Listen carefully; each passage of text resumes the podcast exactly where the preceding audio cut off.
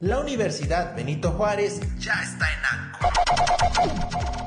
Entrevistas y mucho más. Bienvenido.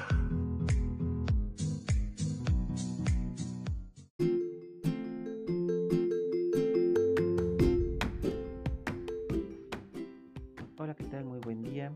En esta ocasión, dentro del cierre de nuestra segunda unidad de procesos cognitivos, estaremos abordando los procesos psicológicos superiores la semana anterior ya tuvimos nuestro, nuestra grabación, nuestro podcast relacionado con este, pues también cuál sería eh, el proceso de, eh, del pensamiento, qué implicaría pensar. Pero el que vamos a revisar en esta ocasión, pues es como su, su par pues, importante, ¿no? Este, sin, es, sin él, pues algo estaría faltando, ¿no? Algo estaría eh, pues incompleto. Es el lenguaje. Incluso, pues es importante que podamos ir definiendo, y también quiero que me acompañen en esta reflexión, qué es lo primero que se desarrolla en un niño. Primero pensamos, adquirimos el pensamiento y después el lenguaje. El lenguaje ya sea eh, verbal o no verbal. O primero obtenemos el lenguaje y después hacemos un pensamiento.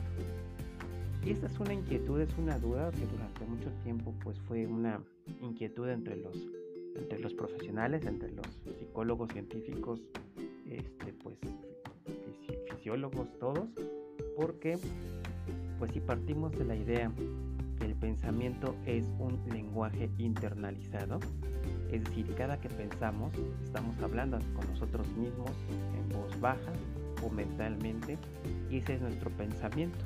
Pero realmente la base de ese pensamiento es el lenguaje que nosotros ya tenemos estructurado. Así que si el pensamiento es un lenguaje internalizado, entonces lo primero que se desarrolla en nosotros sería un lenguaje. O pues necesitamos saber, este, pues pensar, saber entender lo que está sucediendo identificar mis necesidades para expresar con un lenguaje, repito, puede ser verbal, mamá quiero leche, o puede ser no verbal, ¿no? Un, señalamiento, un llanto, este, pues algún sonido especial con la boca, y esa es la necesidad que identifica el bebé de tengo hambre, sin decirlo con las palabras que le estoy diciendo yo.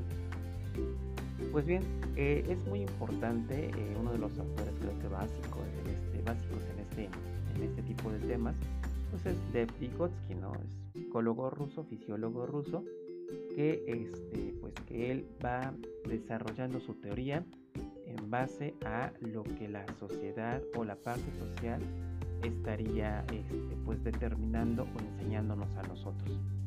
Eh, no por algo o no por otra cosa, su pensamiento, su teoría es así, ¿no? la teoría sociocultural de, Vygotsky y la idea es eh, que primero se da esta interacción social, el desarrollo social de un niño y posteriormente empieza a haber una, un conocimiento del lenguaje.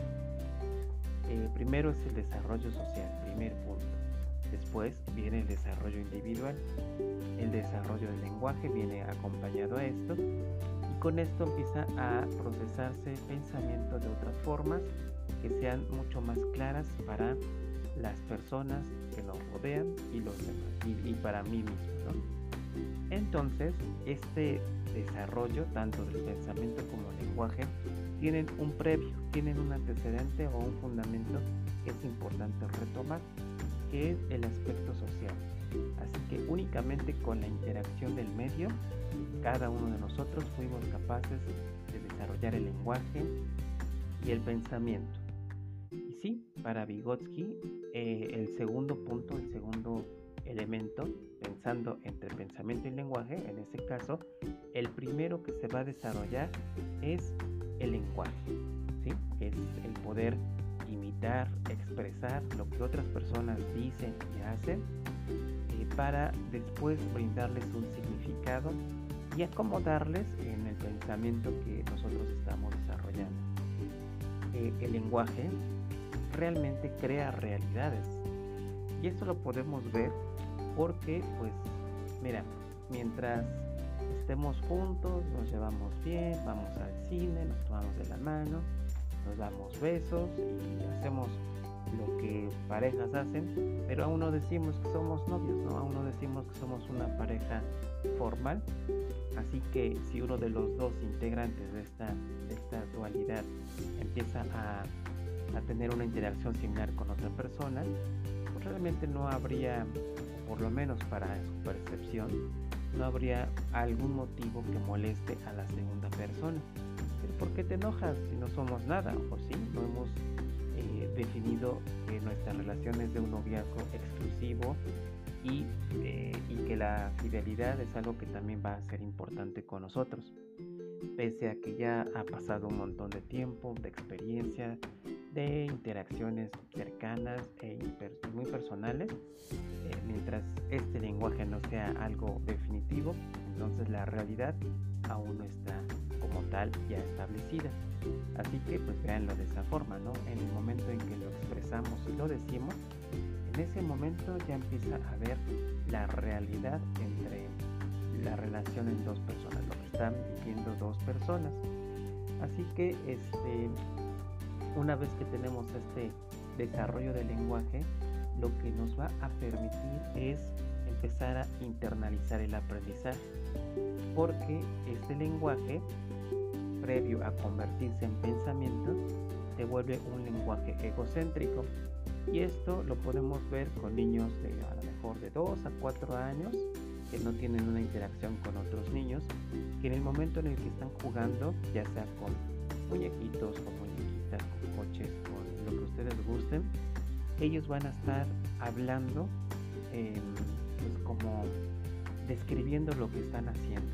Eh, pueden hacer también esos juegos de roles en los que simulan ser uno de los personajes y hablan en nombre de él.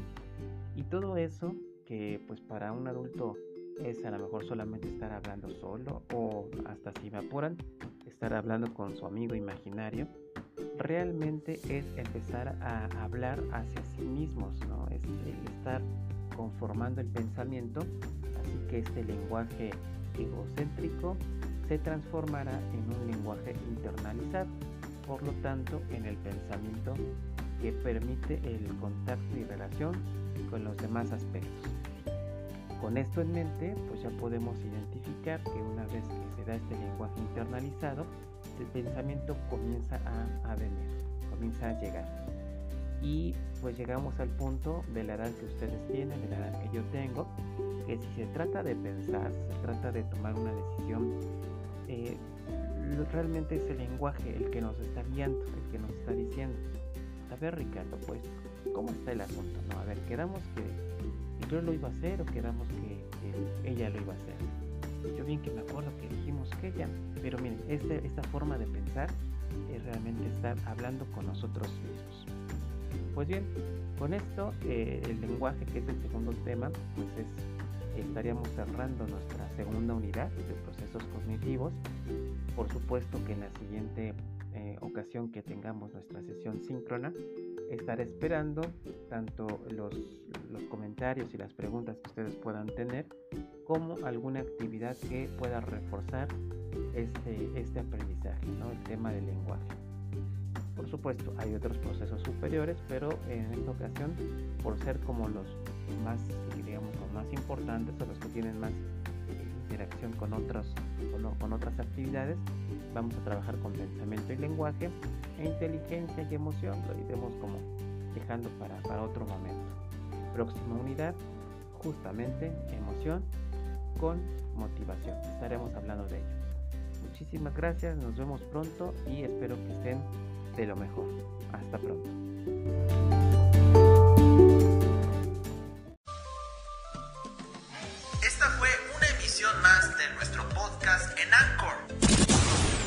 Universidad Benito Juárez presenta.